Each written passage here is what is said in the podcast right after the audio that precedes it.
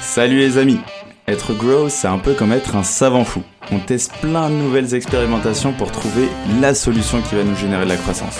Quelles sont les bonnes stratégies à mettre en place? Quelles sont les méthodes qui marchent? Quel est le bon mindset à avoir? C'est l'objectif de Conseil de Growth, répondre à une problématique bien précise avec des solutions concrètes que tu peux implémenter dans ton business dès demain.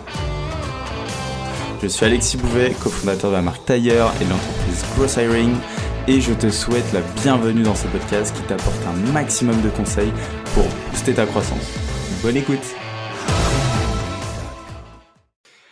Bonjour à tous, bienvenue dans un nouvel épisode de Conseil de Growth et aujourd'hui on est en compagnie de Jean Dubrul, un des cofondateurs de MailMeteor.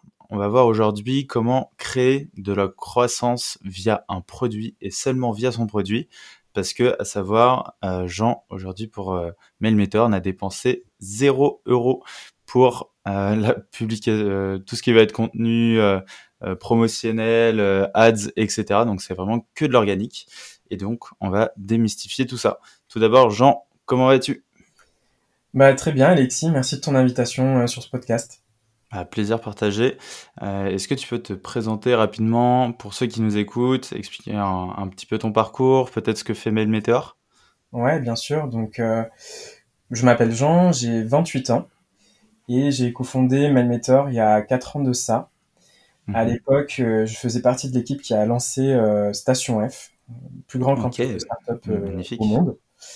Et euh, dans l'équipe se trouvait euh, Corentin, qui était juriste à l'époque, euh, qui s'est reconverti depuis au code en autodidacte. Et donc on est parti d'un besoin que nous on avait à l'origine à Station F, à savoir que je m'occupais de toutes les relations partenaires, de tous les services qu'on pouvait proposer aux startups. Et est arrivé un moment où je me suis retrouvé à, face à une masse de partenaires tellement importante que je pouvais plus maintenir une relation humaine avec chacun d'entre eux. D'où l'idée de construire un outil simple, extrêmement facile d'utilisation, qui permette, depuis son compte Gmail, d'interagir et d'envoyer des emails personnalisés en masse. L'intérêt étant euh, que non seulement les emails arrivent à bonne destination, que du coup ils ne tombent pas en spam, et qu'en plus de ça, euh, tout se fasse euh, de manière ultra simple, moderne et dans le respect des données personnelles. Euh, ce qui à l'époque n'était pas euh, une promesse remplie dans la mesure où il existait euh, des milliers d'outils d'emailing, mais pas forcément quelque chose qui soit simple et qui remplisse tous ces critères que je viens d'énoncer. Ouais, c'est ça. Et surtout, la, simplicité de l'outil, c'est vraiment qu'à partir de ton Google Sheet, limite, de ton Excel, ben en fait, tu lances Mail Meteor et ça t'envoie directement tes mails via ton Excel, quoi, en gros. Alors c'est ça, aujourd'hui donc MailMeter c'est 4 euh, millions d'utilisateurs, c'est une application recommandée par Google qui fait partie d'une euh, d'une poignée d'applications qui sont recommandées par Google dans le monde et qui est aujourd'hui euh, première sur tout le catalogue du monde entier du Google Workspace Marketplace. Et en fait, au départ, MailMeter vit principalement dans la suite Google, c'est-à-dire Gmail et Google Sheets. Donc directement depuis euh, une feuille de calcul euh, Google Sheet, on peut euh, envoyer ses emails, ce qui est très simple d'utilisation parce que en fait non seulement c'est visuel, chaque ligne représentant un destinataire, mais en plus de ça, on n'a pas besoin de sortir des outils que l'on connaît déjà. Euh, Aujourd'hui, MailMeter a évolué, la version d'origine existe toujours, elle est toujours euh, dans cette suite Google, mais on peut également utiliser MailMeter depuis une plateforme indépendante en ligne en parallèle, ce qui permet également d'accéder à des fonctionnalités bien plus avancées que simplement des campagnes euh, d'emailing, de type euh, faire des séquences ou des relances automatisées euh, et de la même façon directement depuis son compte Gmail. C'est fou. Là, tu, tu, donnes des chiffres qui sont impressionnants et c'est drôle parce que bah, on va pas avoir on n'a pas l'impression qu'il y a autant de branding qu'on va retrouver par exemple sur, sur du Lemlist, etc. Il n'y a plus le besoin euh, de communiquer énormément parce que le produit a suffi. Est-ce que tu peux nous expliquer justement comment tu as trouvé aujourd'hui ce product market fit? Euh, Est-ce que c'était dès le début, euh, ça s'est fait? Est-ce qu'à l'inverse, c'était progressif? Comment ça s'est passé? Ouais, avec plaisir. Donc déjà, je rebondis sur branding. Effectivement, c'est pas qu'on est à la traîne, mais on aborde aujourd'hui le produit peut-être de manière un peu trop franco-française, j'ai l'habitude de dire, c'est-à-dire que il mériterait ce produit Manmeter d'être bien mieux marketé, bien mieux distribué, mais aussi par dans la digne lignée de notre façon de faire à nous en tant que fondateur, dans ce qui est le plus confortable aussi pour nous. C'est vrai qu'on a eu tendance à se réfugier dans le produit. C'est d'ailleurs un des gros défauts hein, quand on développe une application. Euh, euh, C'est-à-dire qu'on a toujours tendance à rajouter des features euh, plutôt que de se questionner sur la meilleure façon de distribuer un produit. Et c'est d'ailleurs ce qui distingue euh, les, les, fondateurs qui ont lancé plusieurs produits. C'est-à-dire que en général, le premier projet est raté parce que euh, on se concentre très fortement sur les différentes fonctionnalités et on se dit jamais à qui parler, comment placer mon produit devant les bons utilisateurs, comment le vendre. Mhm. Et euh, sur cette notion plus spécifiquement du market fit, effectivement, nous, on, a appliqué une recette qui est à peu près toujours la même, euh, qui a fonctionné avec MailMeter et qui a fonctionné sur nos autres projets par la suite. C'est-à-dire que tout simplement, on, a copié.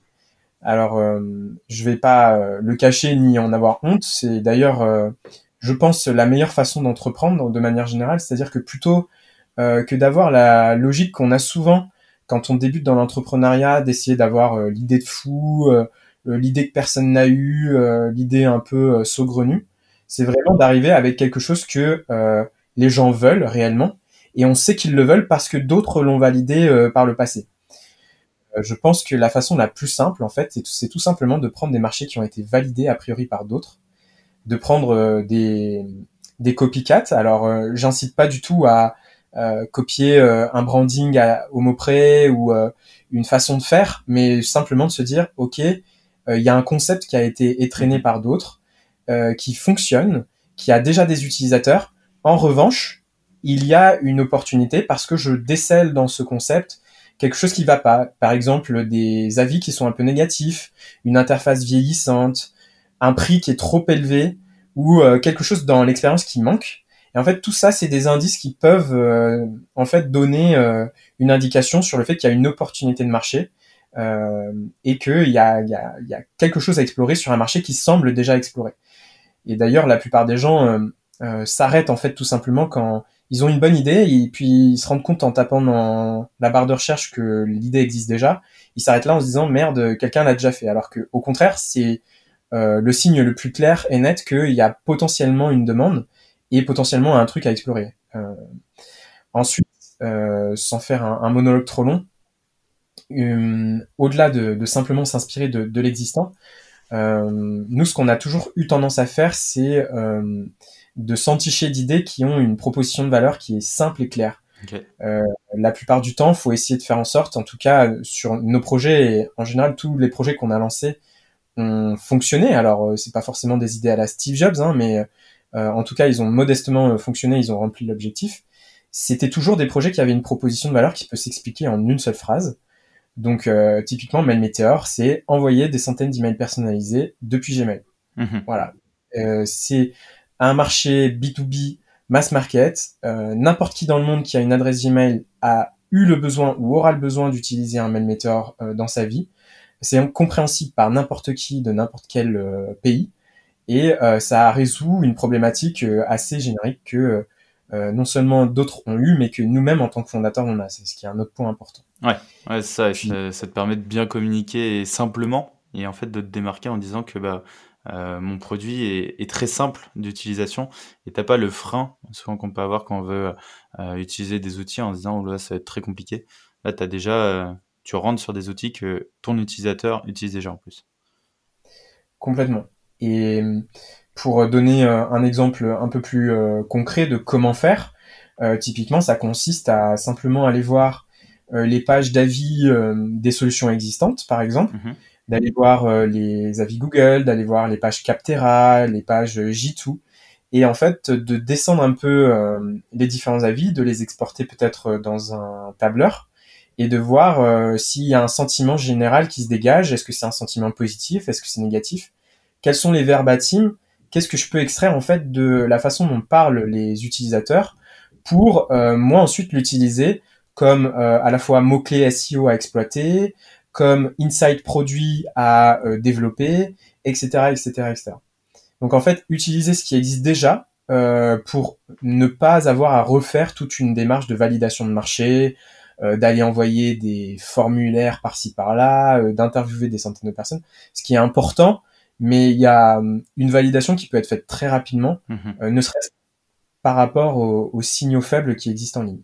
Ouais, c'est ouais, super intéressant parce que du coup, tu gagnes une longueur d'avance qui est, qui est considérable, même si c'est très important d'aller euh, directement au, front et, et, parler à ton utilisateur final. Bah là, tu as au moins, euh, je sais pas, 50-70% des insights euh, en, euh, allez, en une journée, tu passes ce temps-là à analyser un peu toute la concurrence. Quoi. Ouais, et puis une fois que tu l'as, effectivement, le plus important, ça reste toujours de mettre ton produit très vite dans les mains des gens et donc euh, de le confronter euh, pour sortir de ton idée à toi et, éviter de construire quelque chose que les gens ne veulent pas. Euh, et donc non seulement de, de faire un, un, produit minimum viable le plus rapidement possible en l'espace de quelques jours, quelques semaines, et, et ensuite d'essayer de le monétiser pareil le plus tôt possible parce que dès que le premier euro rentre, euh, c'est là que en fait tout devient clair, la roadmap s'éclaircit, la motivation reprend de plus belle et, euh, et c'est là que les choses intéressantes se passent. Donc, euh, en fait, euh, ouais, le, le, product market fit, donc après, il s'établit bien plus tard, c'est-à-dire que c'est pas parce que tu as ton premier utilisateur payant que tu as un product market fit. Hein. Le product market fit, c'est une sorte de, de point de patinage où tu sens que ton moteur il vrombit, tu sens qu'il y a, il y, a, il y a de la demande, tu sens que ça commence à décoller et que là, il y a un truc à faire, qu'il y a un coup d'accélérateur à mettre. Mais néanmoins, plutôt plutôt tu fais ces étapes de validation et plutôt euh, tu peux l'atteindre euh, par la suite. Ouais, et du coup là c'est ce que tu as fait avec MailMeter, j'imagine vous l'avez développé rapidement. Euh, ta bêta, ta première, première version, ton MVP, est-ce que c'était très éloigné de ce qu'on connaît aujourd'hui de MailMeter? Et comment ça t'a permis en fait de valider tout ça? Est-ce que tu as co-construit du coup avec les utilisateurs? Comment comment t'as fait? Ouais, alors bah aujourd'hui si tu regardes MailMeter, c'est une expérience ultra simplifié. Tu as l'impression de euh, d'utiliser le Stripe des emails. Donc, euh, tu es, guidé dans l'envoi de tes emails et en 30 secondes à peine, même pas, euh, depuis ton, ton premier login, tu peux déjà envoyer des emails avec toute une expérience un peu à ce qui se faisait à la Mailchimp à l'époque avec des animations. C'est super sympa et tout. La première version, je vais pas te cacher, elle était minimaliste au possible. Mhm. Elle permettait d'envoyer des emails. Il y avait même pas de tracking, il y avait rien c'était vraiment le MVP et ça, ça a été sorti en l'espace de euh, 10 jours. Euh, L'objectif étant vraiment de plus vite possible à l'époque d'être publié sur le catalogue Google et de faire en sorte qu'il y ait déjà des premiers utilisateurs. Alors évidemment, euh, la première version, t'en as honte. Elle n'est pas du tout aboutie, elle est plein de bugs et il y aura forcément des gens euh, qui vont euh, passer un peu les plats. Maintenant, euh, c'est le, seul, c'est la seule façon euh, de te rendre compte le plus vite possible que euh, il y a des choses à améliorer et dans quelle direction aller. Et puis après, effectivement, le produit a été co-construit avec les retours des utilisateurs. Nous, ce qu'on a fait, c'est une logique à la Captain Train. On a toujours noté très rigoureusement toutes les demandes des utilisateurs dans un Trello. Donc vraiment, moi, je peux remonter jusqu'à 2018 et savoir qu'Alexis, le 19 décembre, m'avait demandé telle feature. Mhm. Et euh, je les accumule comme ça euh, dans un Trello. Et une fois que euh, les demandes dépassent un certain palier, alors nous en général on ne considère aucune demande de feature au-delà, en dessous de 20 demandes. et pour te donner une idée, la, la nouvelle version de MailMeter qui va, qui est sortie cette année et dont on va faire la promotion sur Product Hunt d'ailleurs très bientôt, a nécessité pas moins de 1000 demandes avant qu'on commence à la développer. Alors ça peut sembler euh, tardif, mais euh, d'une part c'est parce que ça demandait une somme de travail considérable. En fait, euh, là je te parle de, de proposer des, des, relances automatisées depuis Gmail.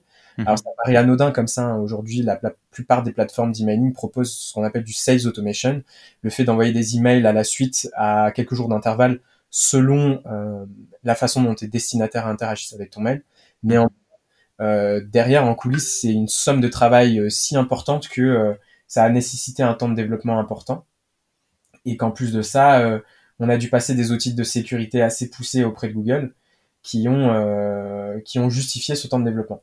Mais tout ça pour dire que ça nous choque pas du tout d'accumuler les demandes et ça nous permet aussi de voir vraiment concrètement via ce Trello quelles sont les, les, choses prioritaires à développer et de ne pas se laisser guider par un client peut-être qui paye un peu plus cher que les autres ou alors un, stress momentané de se dire ah putain j'ai un bug ici ou alors j'ai une demande j'ai une loi des séries il y a, il y a quatre personnes qui me l'ont demandé alors qu'en réalité elle est pas si prégnante que ça euh, cette demande.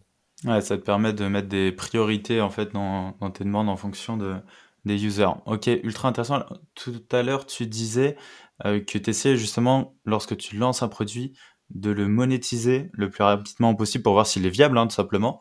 Euh, vous comment vous avez fait pour le monétiser, vous l'avez monétisé dès le début?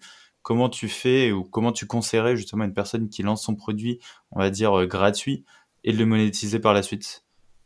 Alors nous, on l'a monétisé presque tardivement. Je pense qu'on l'a monétisé au, bout d'un mois et demi, deux mois.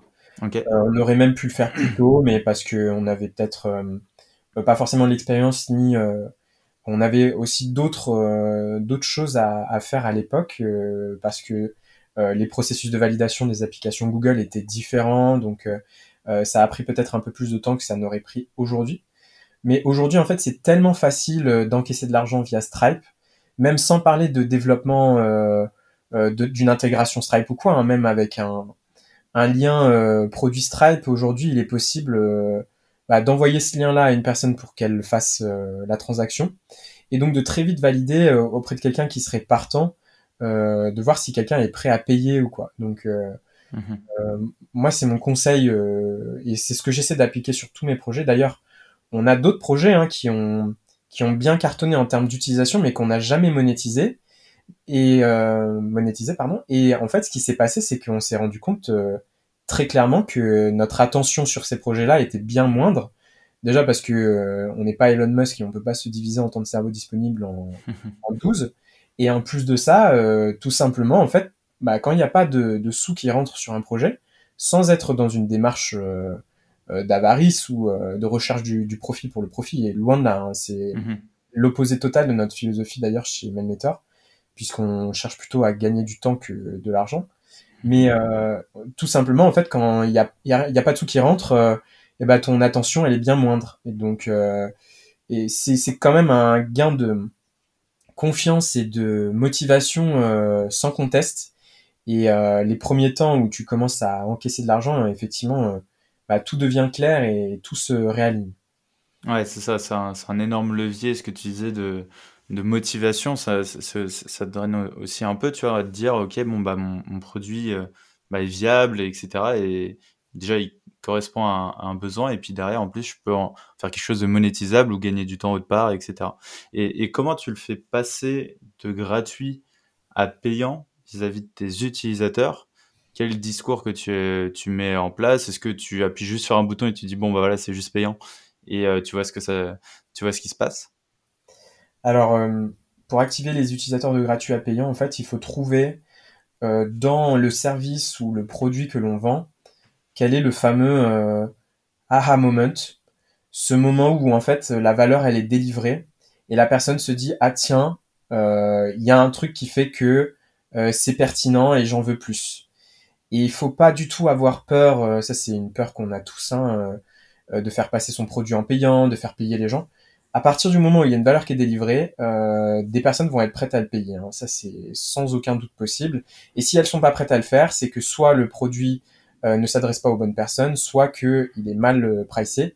Mais s'il y a une valeur qui est délivrée, c'est absolument certain que euh, les gens seront prêts à payer.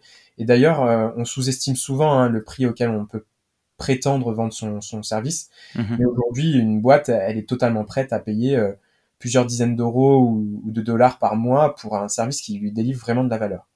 En l'occurrence, avec MailMeter, c'est simple. C'est un outil qui permet d'envoyer des emails. Et tout simplement, il y a une logique de quota. Alors déjà, Google permet d'envoyer jusqu'à 2000 emails par jour. C'est une limite euh, fixe qui est déterminée par Google. Et ensuite, nous, on propose un quota gratuit. Quota qui est d'ailleurs euh, plus important que toutes les solutions concurrentes. C'est une des logiques d'acquisition qu'on a mises en place pour attirer les gens à nous, puisque on fait partie des, des arrivées tardifs hein, sur le marché. Il y avait déjà des applications qui avaient des millions d'utilisateurs avant qu'on arrive. Mm-hmm. Mais euh, en fait, une personne qui utilise MailMeter, elle peut envoyer un certain nombre d'emails gratuitement et elle est également limitée dans les fonctionnalités. Elle peut pas forcément faire de tracking en temps réel. Elle peut pas forcément utiliser de relance automatisée, mettre de pièces jointes ou quoi que ce soit. Et en fait, dans tous ces moments-là, bah, tout simplement, on va lui permettre de passer en premium. Alors, on a essayé de le faire de manière à ce que ce soit pas ni intrusif ni relou.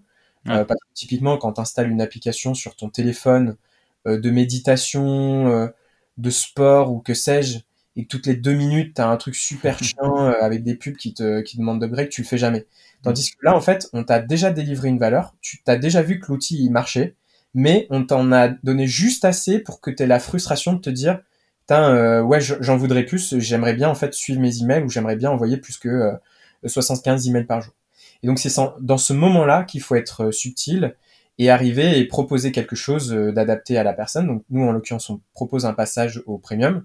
Et en plus de ça, euh, selon ton utilisation de l'outil, selon que c'est la première fois, la deuxième fois, la cinquième fois que tu utilises MailMeter, on va te proposer en fait des, des, des récompenses. Donc typiquement, si c'est la si c'est ça fait plusieurs fois que tu utilises l'outil, on va te proposer une réduction par exemple. Et tout mhm. ça, ça fait que euh, bah, les personnes non seulement euh, dans un premier temps, tout ça c'est des boucles hein, de croissance. Euh, dans un premier temps, elle est avertie de la possibilité d'upgrade.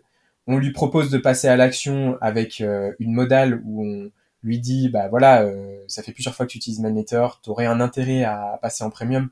Et en plus de ça, on propose un, une récompense qui est variable parce que non seulement parfois on propose un 20%, parfois on propose euh, de doubler le quota gratuitement, etc. Et donc, face à ça, bah, la personne, elle a peut-être un peu plus d'incitation à passer en, payant chez nous. Et donc, euh, nous, on a essayé comme ça de baliser tout le funnel client. Au départ, on a fait ça manuellement, hein, tout simplement en prenant un Google Analytics et en voyant un peu où est-ce que les gens s'arrêtent, où est-ce que les gens passent du temps, et où est-ce qu'il serait intéressant de placer effectivement ces différents messages. Maintenant, on le fait de manière un peu plus professionnelle. Hein. On a mis en place un mix panel euh, qui, qui dérivait, qui est un héritage d'un autre outil qu'on s'était développé en interne. En fait, on, s'était fait une base SQL avec euh, bah, les différents événements pour, euh, pour traquer un peu tout ça. base qui n'a plus d'intérêt maintenant qu'on utilise Mixpanel et qui regroupe en fait tous ces événements de la vie d'un client. Mhm. Et, et, même là, de, de sans, sans rentrer trop dans les détails, nous, on n'est pas du tout dans une logique de suroptimisation. On fait ça plus à la masse, même si ce serait quelque chose de très intéressant à faire et, et qui est un prochain travail qu'on va mener. Mais euh, ne serait-ce que à, à, grande échelle, on peut voir déjà avec un outil comme Mixpanel euh, combien de personnes rentrent chez nous, combien convertissent et où est-ce qu'il serait intéressant euh, de placer la prochaine action. Est-ce que par exemple on s'aperçoit que on a un gros taux de perte sur les adresses gmail.com gratuites, et bah à ce moment-là notre prochaine expérimentation euh, marketing va porter précisément sur ce segment-là euh, d'utilisateur. Donc, euh, non seulement d'essayer de voir euh, dans ton expérience client euh, en tant que funnel où est-ce qu'il y a des goulots d'étranglement pour placer ton message le plus pertinent possible, mais en plus de ça, de la segmenter au maximum, histoire de proposer quelque chose qui soit adapté à chacun de tes utilisateurs. c'est ultra pertinent parce que du coup, tu trouves ce point de frustration au début, entre guillemets, et tu dis que la fonctionnalité n'est pas disponible, ou tu mets des quotas. Après, tu mets en place euh, justement ces petites récompenses pour dire bon voilà, je sais que tu es un bon utilisateur et derrière euh, viens on, va un peu plus loin ensemble et je te fais spécialement entre guillemets une petite récompense en fonction de ton événement passé. Et cet événement, tu le traques avec du mix panel, mais en tout cas avec de l'analytique au début et base SQL et après du mix panel pour bien personnaliser euh, cette expérience. Donc, ok, ultra intéressant et envoyer aussi bien évidemment le bon message au bon moment.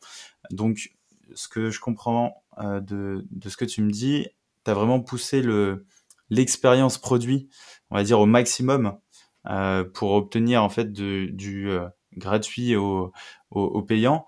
Est-ce que euh, tu peux nous expliquer un peu comment euh, cette croissance est liée à travers ton produit? Comment tu as réussi à, générer cette croissance à travers ton produit? Là, en fait, on vient de décrire la façon de faire passer quelqu'un du gratuit au payant, mais de la même façon toutes les logiques d'acquisition, de referral euh, et de recommandation peuvent s'appliquer de la même manière. C'est-à-dire que euh, déjà non seulement pour avoir des avis utilisateurs, euh, ce qui pour une application comme MailMeter est essentiel parce qu'on est principalement distribué via des marketplaces, donc la réputation en ligne de MailMeter est essentielle. Aujourd'hui, c'est plus de 10 000 avis clients euh, positifs euh, sur Google Marketplace. Et pour obtenir autant d'avis et euh, construire sa réputation au fil du temps, on a appliqué exactement la même logique. On s'est demandé à quel moment il était pertinent d'intervenir dans le parcours de vie de nos utilisateurs pour leur suggérer de noter l'application et de nous encourager dans notre développement. Et de la même façon, je te parlais des applications tout à l'heure. combien de fois on a pu installer nous des applications et puis euh, juste après euh, l'installation, on nous demande de mettre 5 étoiles, ou alors à des moments où on n'a pas du tout envie de le faire parce qu'on est bloqué dans une action ou euh, on est dans autre chose. Et évidemment que cet écran-là, on le balaye parce que flemme, pas le temps, pas envie de d'engager son nom pour mettre un avis sur une application. Tandis que si on t'offre quelque chose en retour, qu'on est dans une logique de réciprocité, euh, qu'on est dans une logique aussi euh, d'engager nos utilisateurs encore plus via MailMeter, et ben là, à ce moment-là, euh, les personnes sont effectivement plus incitées à laisser un avis. De la même façon, on va proposer aux gens de recommander MailMeter à leurs amis, à leurs collègues. Et ça, on le fait non seulement via des logiques dans l'application, mais si on sort de l'application, on a tout un tas de, de scénarios d'email transactionnels qui sont mis en place, depuis l'onboarding jusqu'à des actions, euh, très concrètement, qu'est-ce qui va se passer euh, euh, si toi t'envoies une campagne d'emailing et que tu es utilisateur gratuit mhm. Nous, on va te signaler attention, l'entièreté de tes emails n'a pas pu partir parce que tu es utilisateur gratuit. C'est un peu dommage. Et donc la personne, elle est cueillie précisément au moment où elle voulait gagner du temps dans sa campagne. Elle se dit bon bah effectivement je vais je vais faire le taf tout de suite. c'est l'affaire de 10 dollars, c'est pas grand chose et derrière je vais gagner plusieurs heures je vais pas m'embêter à envoyer euh, des petites campagnes par petites campagnes euh, juste pour euh, rester gratuit. Et comme on l'a précisément au, moment où elle avait besoin de, l'application, et on l'a fait via un canal qui était adapté, ici l'emailing, ça nous permet derrière de, croître en fait tout simplement, donc de gagner non seulement en avis client, de gagner en recommandation parce que bah, on incite les gens à, à, à se à, ramener de nouveaux utilisateurs, ce qui fait que chaque cohorte euh, de nouveaux utilisateurs ramène de nouveaux utilisateurs, d'où l'effet boule de neige et d'où les, plusieurs millions d'utilisateurs qui ont pu euh, euh, s'agréger en fait sur MailMeter, parce que on a essayé de faire en sorte que chacune des actions du produit puisse faire en sorte qu'un utilisateur en ramène d'autres ou bien convertisse au payant. Je trouve ça ultra, ultra intéressant comme approche parce que contre-intuitivement, en fait, on, bah, intuitivement, on pourrait se dire, ok, bah, let's go, euh, je vais faire du market à fond, je vais communiquer partout, je vais faire des ads, etc. Et à l'inverse, vous êtes vraiment focus sur le produit et ça marche. Ça montre qu'on peut vraiment faire ça et puis surtout faire de très très beaux chiffres. Donc euh, c'est très très impressionnant. Merci en tout cas pour euh, ton partage, Jean. On arrive à la fin de l'épisode et je voulais savoir, est-ce que tu as un dernier conseil d'amis pour ceux qui nous écoutent? Alors, ce serait peut-être d'essayer de de se mettre dans une posture de ne jamais euh, deviner de toujours partir euh, des, vérités révélées, des insights des consommateurs, des utilisateurs. Donc euh, c'est toujours de garder une part d'intuition évidemment, mais de ne se fonder dans ses choix produits, parce qu'on a beaucoup centré notre discussion sur le produit aujourd'hui, de ne centrer ses, ses, choix produits que sur des demandes qui émanent réellement des utilisateurs et de les pondérer juste par des faits de voir combien de gens nous demandent euh, telle fonctionnalité, de voir quelle est vraiment la, part, l'importance euh, de telle ou telle fonctionnalité.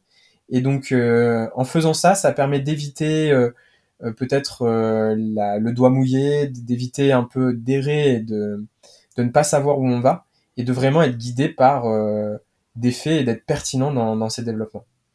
Trop cool. Bah, merci pour ce dernier conseil. Je mettrai en lien de, en lien de l'épisode dans la description du coup, euh, Mailmeter et aussi, euh, j'espère qu'il sera peut-être sur Product Hunt à ce moment-là.